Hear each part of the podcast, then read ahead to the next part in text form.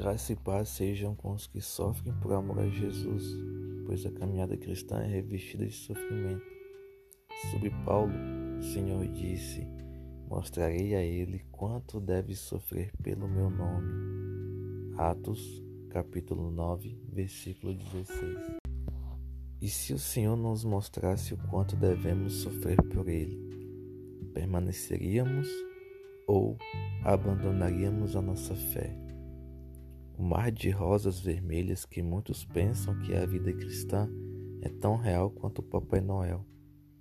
Sobre ser cristão, Paulo escreveu aos Romanos: Como está escrito, por amor de ti, enfrentamos a morte todos os dias, somos considerados como ovelhas destinadas ao matadouro. Romanos capítulo 8, versículo 36. Somos ovelhas destinadas ao matadouro, ao inimigo que nos circunda Há problemas que nos desestimulam, há batalhas que nos enfraquecem, contudo, há um Espírito que nos fortalece.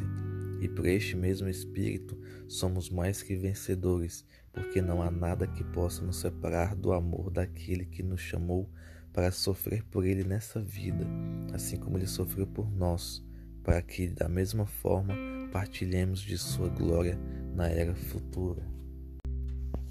Então façamos uma pequena análise. É melhor sofrer nesta vida por amor a Cristo o quanto for preciso por, sei lá, 80 anos e ter a eternidade em glória com o Pai? Ou é melhor tentar viver tranquilamente sem a certeza de que isso funcionará e passar a eternidade em sofrimento? Muitos acabam cedendo aos prazeres momentâneos deste mundo porque não sabem que há uma eternidade por vir. E nesta eternidade, só há duas opções: viver nela em um relacionamento de pai e filho com Deus ou como inimigo dele. Mas a escolha não será feita lá, ela tem que ser feita hoje, agora.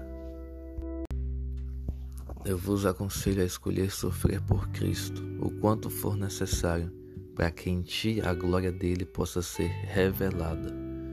E quando se sentir fraco, por causa das lutas e das dores, então é que você é forte, porque o poder do Todo-Poderoso se aperfeiçoa nas nossas fraquezas.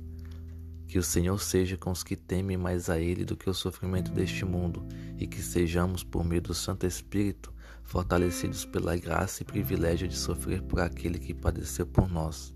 Amém? Deus nos abençoe.